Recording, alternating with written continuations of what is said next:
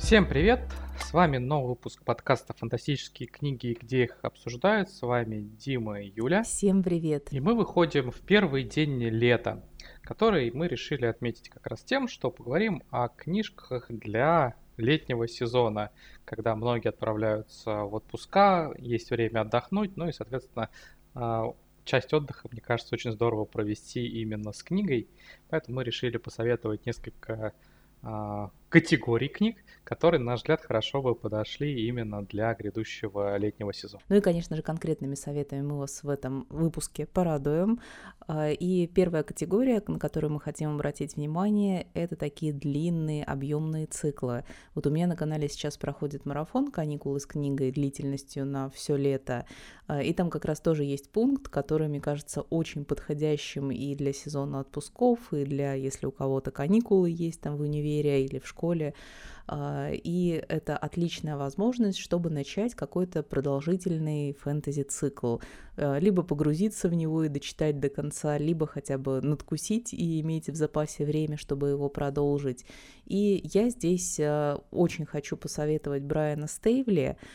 Последние полугодия я постоянно обращаю на него внимание, но действительно это просто прекрасный автор, чтобы провести с ним, ну, по крайней мере, месяц, мне кажется, потому что книги достаточно достаточно объемные, и это трилогия, а, которая начинается с книги «Клинки императора». Когда-то я начинал издавать фанзон, не продолжили, и вот наконец-то она вышла целиком. И вот для меня это абсолютно идеальное фэнтези, такое законченное приключение, при этом мир активно э, рассказывает про него Брайан Стейвли, и очевидно, что очень много там историй можно написать. Ну, то есть для меня эта ситуация примерно такая же, как у Джо Беркромби вот с его «Земным кругом», то есть э, есть законченная трилогия, но когда ты ее ее читаешь, ты понимаешь, что вот и здесь еще, еще что-то может быть, и про этого там персонажа, допустим, второстепенного можно рассказать.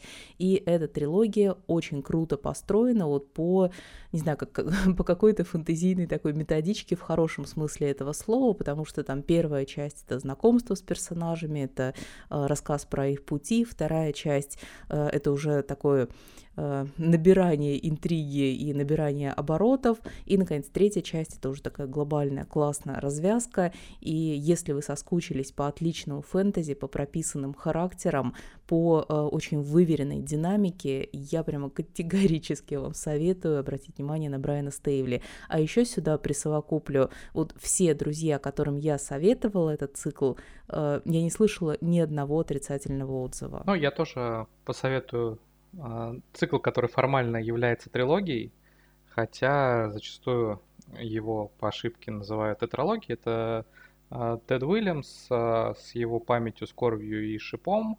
А, третий том, он очень большой, поэтому его зачастую делили на два. Тут цикл не только такой подходит именно как раз такого неторопливого, вдумчивого чтения, чтобы вот взять там на недельку или на две и погрузиться в него, но он еще и а, в ближайшее время будет целиком снова доступен на русском. Он не раз на русском издавался, то есть это уже такая, по сути, классика фэнтези, и во многом, наверное, цикл Уильямса имел такое поворотное значение для жанра, потому что, с одной стороны, автор во многом следовал каким-то классическим тропам фэнтези в духе есть главный герой, подросток, э, сирота, который живет э, в замке, не зная своего происхождения. Есть могущественные артефакты, от которых может зависеть судьба мира.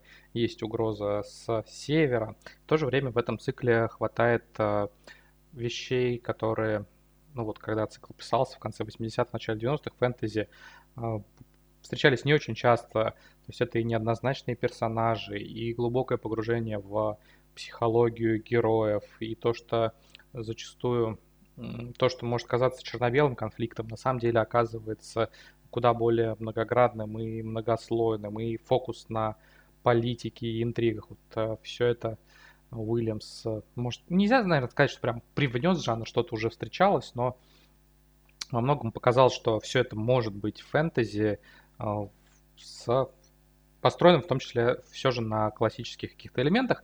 А, цикл не раз издавался на русском, но последнее издание с них прошло много времени уже, и мы начали переиздавать э, его. Соответственно, летом, сейчас в июле выйдет э, первый том «Башни Зеленого Ангела». Это как раз вот финальный том цикла.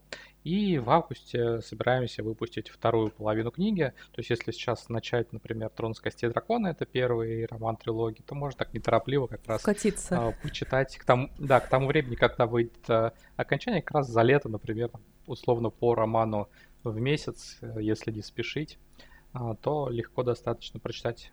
Плюс если вам вдруг окажется недостаточно, есть такая вероятность, потому что, на мой взгляд, когда Уильямса читаешь, то может очень понравиться и захотеться читать еще, то а, автор спустя много лет вернулся в этот мир, и а, мы, собственно, выпустили уже и начало его нового цикла «Последний король Светлого Арта 2» пока романа, и приквел «Братья Ветра», который посвящен далекому прошлому, такой роман, который может, с одной стороны, читаться как одиночка, с другой стороны, там, конечно, хватает связей с уже последующими mm-hmm. историями. Что трилогии тут э, при желании можно не ограничиваться, и, мне кажется, и стоит не ограничиваться, потому что Уильямс один из тех авторов, которым очень здорово удалось вернуться в мир. Я тоже лет. присоединюсь еще тоже к этому совету, потому что сама полюбила Уильямса, хоть и не все у него еще прочитала, но вот как раз а, память Корпи Шип я активно жду тоже башню Зеленого Ангела, так что буду ее дочитывать. И, а, друзья, у нас э, небольшая рубрика про Аберкромби. А, во-первых, хочется сказать, если вы еще не слышали эту новость, очень приятную новость для всех поклонников автора, его роман лучше подавать холодным будет экранизирован. И мне хочется чуть-чуть вот отойти в сторону от сегодняшней темы. И, Дим, как тебе новости об экранизации? Меня больше всего удивило, что это произошло только сейчас, потому что каждый раз, когда а, там появлялись какие-то новости про экранизации циклов, а, такое в мыслях было, и даже в чате, по-моему, Мира Фантастики кто-то из редакторов все время писал, а, как бы от лица Беркромби, а Беркромби такой, ну да, ну да, пошел я нафиг, mm-hmm. пардон, за лексику. Вот, а, потому что, ну, мне кажется, что и его книги сами по себе ну, просятся на экран с точки зрения там, кинематографичности, динамики сюжета, персонажей, диалогов. И по популярности он вполне этого заслуживает.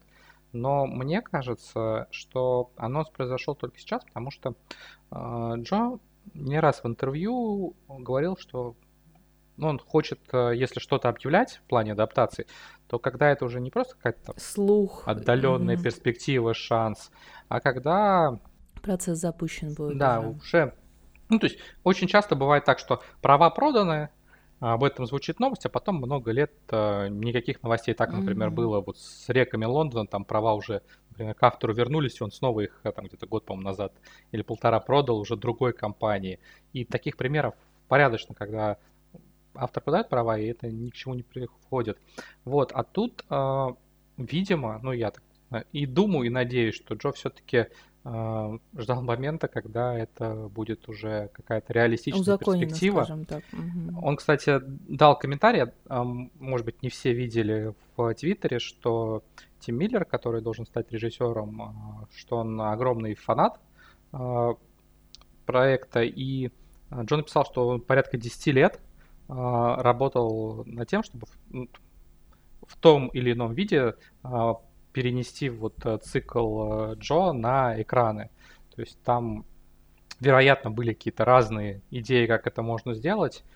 А, то, что в итоге остановились на лучше подавать холодным, выглядит логичным с точки зрения того, что это можно сделать хорошим стендалон проектом. Там, конечно, есть э, связи с предыдущим циклом, но, в принципе, мне кажется, несложно сделать его прям самостоятельным ну, вот произведением. Меня единственное, что смущает, это как раз выбранный формат э, фильма. Я прекрасно понимаю, что вот эта книга, она идеально вкладывается, скажем так, в полнометражные форматы, не требует, там, допустим, какого-то сериального воплощения. Но меня здесь... Э, волнует та тема, что вот они выпустят просто фильм, э, неважно, будет он популярным, будет он... Важно, как это не важно? Важно, будет он нет, ну, популярным, ну, как иначе? Нет, нет, нет ладно, ладно, важно. А, я имею в виду, что э, фильм может никуда не продолжиться. А, то есть история закончена, и они посмотрят, что, ну, даже если хорошие будут сборы, ну, допустим, вот как выходил а, «Король Артура», этот Гай Ричевский, у него там тоже офигенные были сборы, но они никуда это не продолжили. То есть э, сейчас это не гарантирует какое-то развитие франшизы. И вот я боюсь, что они фильм выпустят, и потом сколько-то там цать лет не будут вообще к земному кругу возвращаться. И вот мне сейчас в плане фэнтези гораздо более перспективными кажутся сериалы, что показывает и последнее там десятилетие на наших экранах. И вот если бы объявили, я понимаю, что не в нашей тут, э, э, не в нашем случае жаловаться, спасибо за экранизацию, затем и за первые там новости, что работают над ней, э, явно профессионалы, явно там люди будут увлеченные, э, но если бы сказали про сериал, э, я бы, наверное, радовалась больше. Вот, я так. тебя, во-первых, немножко поправлю. Я сейчас проверил, э, Король Артур Гай Рич провалился в прокате с треском. Так что, правда. Да неправда. Там а, сборы меньше, чем бюджет. Ладно, я это вырежу. О, нет, нет, нет, нет, нет. А, вот. А, ну, то есть тут понятно, почему нету какого-то развития продолжения. Вот. А в целом, ну, у нас есть пример Звездных войн перед глазами, которые начались, так сказать, с четвертого эпизода. Так что я думаю, в случае успеха Станет вопрос, может быть, в каком формате переносить первый закон на экран, но я не думаю, что станет вопрос, а, продолжать ли, развивать ли. Тем более, опять же, если режиссер по-настоящему увлечен этим миром а, и книгами Джо. Ну просто это, смотри, это было бы довольно странно выпустить фильм, а потом решить э, по нему выпустить еще не по нему, а из этой вселенной дальше продолжать сериалом. И не надо мне здесь Звездные войны, в пример, ну, приводить. Пер, первый закон, ну, я бы тоже, на самом деле, наверное, первый закон предпочел бы видеть в формате сериала, а не, например, полнометражных фильмов. Но в целом, первый закон можно и там кинотрилогии снять, э, а не обязательно сериалом. Все-таки это, ну, не настолько наверное, масштабный цикл, который пришлось бы бесщадно резать для того, чтобы в полный метр сделать. Если «Властелин колец» удалось э, в три фильма Питеру Джексону уместить, то и «Первый закон», в общем-то, при желании вполне себе логично укладывается в формат полнометражных экранизаций. Вот, а лучше подавать холодным еще, ну там тема такая популярная, ну то есть это же э, такой позиционировался да, как фантазийный, выбрали, на как самом деле, фантазийный такой граф Монте-Кристо. И сколько там экранизаций графа Монте-Кристо, я думаю, пересчитать сложно. Вот надо проверить, на самом деле. Ну, наверное, у мушкетеров все-таки побольше, но там сопоставимое, наверное, количество экранизаций. Не упоминай при мне мушкетеров. А, хорошо. А, так что, ну там, тема, которая просто не утрачивает популярности, актуальности на протяжении века. Поэтому конечно. Лучше подавать холодным в этом плане, ну так, ложиться на популярную тему. Растеклись мы с тобой по Аберкромби, давай продолжать наши советы. Да, но если вы вдруг его не читали, то у вас впереди целое лето, чтобы исправиться. 1 сентября вернемся, проверим. Да. Вот, но если серьезно, то у Джо как раз книжек много, все они сейчас э, доступны на русском. Мы его пересдаем и в авторской серии, где уже большая часть его книг переиздана не хватает только а, финала эпохи безумия, но он тоже будет. Так что можно как раз начать знакомство, можно начать при желании знакомства с лучше подавать холодным, но я бы все-таки советовал в порядке написания идти и начинать с первого закона, с первого же, собственно, романа, и дальше уже не сможете остановиться. Ну, при этом стоит сказать, что если вы будете читать «Лучше подавать холодным», вы все будете нормально понимать, потому что это отдельная законченная книга. Потому что меня уже спрашивали вот после новости, которая по телеграм-каналам там пролетела, а, можно ли с нее начинать. Да, в целом можно. И переходим мы к следующему блоку наших советов. А, это такая классика фэнтези, которую вы могли пропустить. А, здесь мы отсылаемся немножечко к школьной программе. А, школа всегда заставляла нас читать летом классику, и мы посоветуем вам такую, которая не будет вводить вас в занудное чтение. Мне, кстати, извини, что немножко перебью по поводу, ну, чтобы не было такого, что мы наговариваем на школьную классику. Мне кажется, что проблема с тем, что у нее такая репутация, во-первых, потому что это принудиловка. Да, да однозначно. Именно, ну, по сути, заставляли что-то читать. Плюс, по-моему, в школе зачастую ну, произведения все-таки не очень по возрасту рекомендуют. И когда подросток. Да, да, ты совершенно читать, прав. Книги для него зачастую там слишком еще тяжелые, взрослые, непонятные. То есть, мне кажется, в этом проблема. Я сама сейчас вот, что в прошлом году, что в этом перечитываю э, классическую школьную программу, ну так из избрана в прошлом году Анну Каренину с Тихим Доном читала, в этом году буду «Войну и мир», и во взрослом возрасте, даже если тебе там что-то не нравится и, не знаю, горит от персонажей и сюжета, все равно ты читаешь это гораздо более осознанно и с гораздо большим интересом, когда тебя не заставляют это делать. Ну и вот, про э, классику фэнтези, про которую вы, возможно, не слышали или могли забыть, э, мне здесь хочется посоветовать Фрица Лейбера и его сагу о Фавхарде и Сером Мышелове. А, во-первых, это очень удобный формат рассказов, и если вы куда-то едете, или лето — это у вас пора отдыха, не знаю, активного отдыха, и, может быть, не так, чтобы много времени на чтение, это формат повести, рассказов, и даже в этих сборниках, в этих сборниках крошечных зарисовок а, про двух, а, во-первых, про фэнтезийный мир, про фэнтезийную страну, и про двух ну, авантюристов, скажем так, путешествующих по ней. Фавхар такой варвар, вояка, очень сильный физически, а Серый Мышелов — это э, персонаж, который действует больше хитростью, больше интеллектом. Ну, в общем, это такая парочка а-ля Геральт и Лютик, э, где-то комедийная, где-то дружеская, э, и вот за их приключениями очень здорово наблюдать. Они совершенно не современные, и мне кажется, фэнтези уже так не пишут, но все еще очень актуальны. И я когда в начале года читала эти Первый сборник там называется «Мечи против колдовства». Я прям была в восторге и хохотала от, от души. Ну, кстати говоря, возвращаясь к Джо Беркромби, мне кажется, мало ему посвятили времени. Uh, у него в сборнике «Острые края» есть uh, такая подцикл рассказов про uh, воровку Шеведаю и воительницу Джавру. Вот они... Это такой своего рода как раз самаш персонажем Лейбера. Так что... Ну, Аберкромби пишет в несколько в иной манере, но а, отчасти вдохновляясь как раз а, этим классиком. Но а я бы, наверное, обратил внимание на Джека Уэнса. Это автор, которого мы относительно недавно переиздали, и он не просто автор, который писал фэнтези много лет назад и был популярен, он создал целый поджанр фэнтези, так называемая «Умирающая земля», то есть у него действие, его история разворачивается в очень далеком будущем, когда солнце уже остывает, кажется, что конец близок, и, в общем, и в мире, и в том, как люди себя в нем живущие ведут, ощущается, что они такое. В последние времена, мол, живем.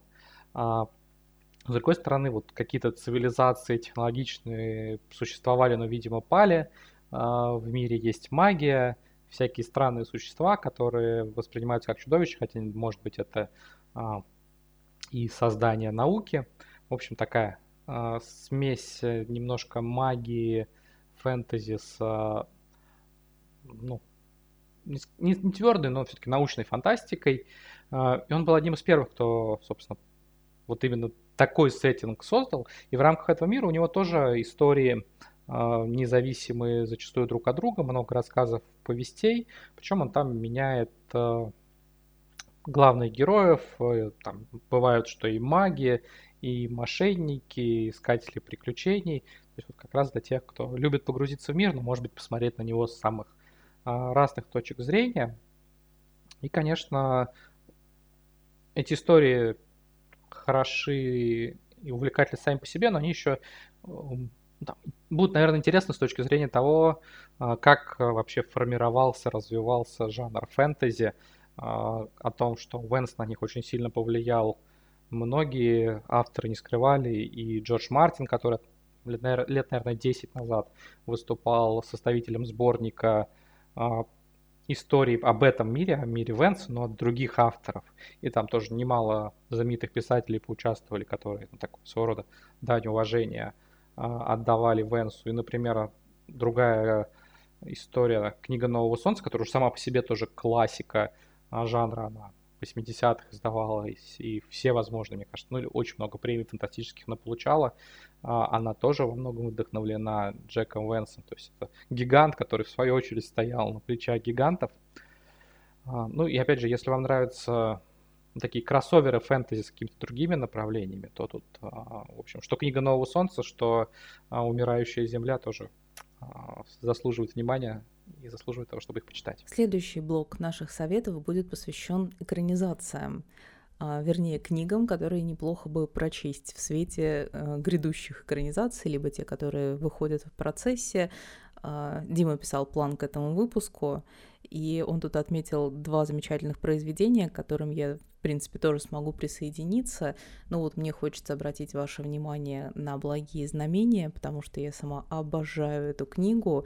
А, и да, первый сезон там был полноценной экранизацией вот э, оригинального произведения Нила Геймана и Терри Пратчета. Терри Пратчета а, Нила и... Геймана, насколько я слышал. Ну, Со слов да, Терри да, Пратчета.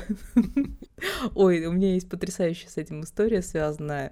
А, в принципе, «Благие знамения» это мне и открыли. Если кто-то не знает, я огромный любитель любитель Нила Геймана, в первую очередь, Терри Пратчета, конечно же, тоже, но вот э, когда-то я читала Пратчета просто всего подряд, и вот все, что я смогла на тот момент, э, э, как-то книги я тогда еще не покупала, но это в школе еще было, и просить у родителей мне не хотелось такое огромное количество книг, я их читала на телефоне, в электроночке, там где-то пиратила. Мы так делать не рекомендуем. Осуждаем. И прочитав все, что все до чего могла дотянуться, я добралась вот до книги в соавторстве, и вот я читала, такая, о, это Пратчет, но здесь чувствуется еще что-то, еще кто-то. И такая, ну, надо попробовать Нила Геймана. И вот с тех пор Гейман просто все в моем сердце, любимый писатель, обожаю все у него. А, и вот поэтому еще и благие знамения советую не в свете грядущего второго сезона, а, а еще и в том смысле, что наверняка захочется, если знакомы с Пратчетом, захочется познакомиться с Гейманом, если знаете Геймана, а, тоже неплохой, неплохой вариант познакомиться и с Пратчетом, потому что, да, действительно, Терри Пратчета в этом произведении гораздо больше. У меня, конечно, есть небольшие опасения по поводу того, что они там придумают во втором сезоне с оригинальным сценарием, но а, у Геймана в целом а, работы в кино всегда достаточно сильные, и как сценарист он тоже классный. Я бы тут сказал, что даже если вы читали, с большой вероятностью, думаю, нас слушают те, кто «Благие знамения» читал, то имеет, может быть, смысл освежить воспоминания о том, что происходило в книге перед тем, как смотреть второй mm-hmm. сезон.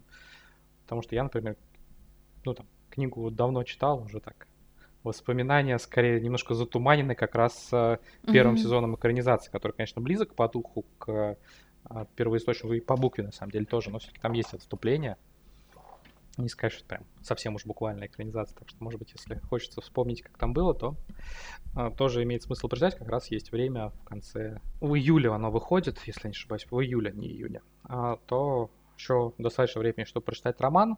Ну и этим летом, пока, правда, без конкретной даты, ожидается экранизация задачи трех тел от Netflix. А, может быть, конечно, отложится, потому что пока нет трейлеров, ничего не было. Была информация, что он снят и идет уже постпродакшн, но без всяких подробностей.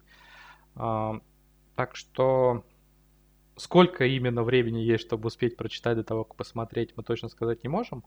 А, но время пока еще есть. А, цикл, с одной стороны, достаточно все-таки масштабный, три толстеньких романа. С другой стороны, вполне его можно прочитать, грубо говоря, за один присест. Думаю, что еще все-таки достаточно тех, кто про него слышал, но не успел с а, главным произведением Люцисения ознакомиться, можно как раз сделать, особенно если вы любите смотреть экранизацию уже после того, как прочитали первоисточник и может быть, сравнивать, может быть, э, а, проверять, насколько близко точно, может быть, а, сидеть рядом с товарищем, который не читал и так его подкалывать, а я там сейчас знаю, что будет дальше. Я думаю, что а, экранизация от Netflix получится громкой, вполне вероятно, что это будет событие ну, такого уровня, как Ведьмак, например, когда все об этом говорят, все это обсуждают. И если хотите быть так в информационном потоке, который все будут вокруг вас, там, друзья, знакомые, интересующиеся сериалами, фантастикой обсуждать, то, наверное, имеет смысл подготовиться. Ну и вполне можно, кстати, еще и посмотреть те экранизации, которые уже вышли параллельно или после книжки, потому что в Китае вышло аж два, две экранизации. А, игровой а, вышел сериал на 30 эпизодов, и вышла анимационная серия, но она по второму роману, по темному лесу. Кстати, про экранизацию. Вот ты про Ведьмака тут вспомнил, да и я сегодня про него вспоминала. А, там же и Ведьмака, по-моему, летом-то выходит новый сезон, если я ничего не путаю. В этом месяце будет первая часть сезона, они в двух частях его выпускают, как они, например, делали mm-hmm. с очень странными делами.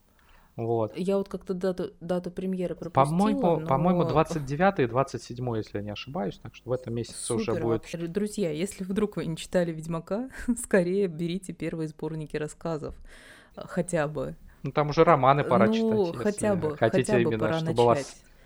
А, так что я очень жду, тоже буду его максимально смотреть, освещать. А, и еще этим летом выходит седьмой сезон «Чужестранки», Э, ее тоже можно так очень условно, да не условно, ее можно записать в фэнтези, потому что это история изначально попаданки. А, и вот первая книга и книга, и первый сезон сериала там совершенно прекрасная, очень атмосферная, такая Шотландия потрясающая, да и попаданчество там интересно рас раскручивается, рассказывается. Потом это все превращается в любовные переживания и романы, а, но начать определенно стоит. Я седьмой сезон буду смотреть, и вот сейчас буду еще и цикл дочитывать. Ну, еще, еще я бы, наверное, отметил, что будет премьера второго сезона «Основания», она же Академия по Азимову, но тут а, читать стоит не для того, чтобы узнать, что будет в экранизации, потому что она такая достаточно вольная, чтобы узнать, как там было все на самом деле у Азимова. Это все-таки как раз... Кстати, к вопросу о классике, которую вы могли пропустить. Азимова, конечно, сложно пропустить, если любишь научную фантастику. Но если вдруг, то с этой точки зрения, с точки зрения выхода э, экранизации, которая хоть и, я говорю, далека от первоисточника, но все-таки достаточно громкая, э, сейчас, наверное, подходящее время, чтобы познакомиться с этим циклом, если еще нет. И, друзья, а, мы будем ждать ваши советы и дополнения в комментариях. И услышимся. Хорошего вам лета, во-первых. А во-вторых, мы не пропадаем и услышимся с вами в новых выпусках. Пока-пока. Всем пока.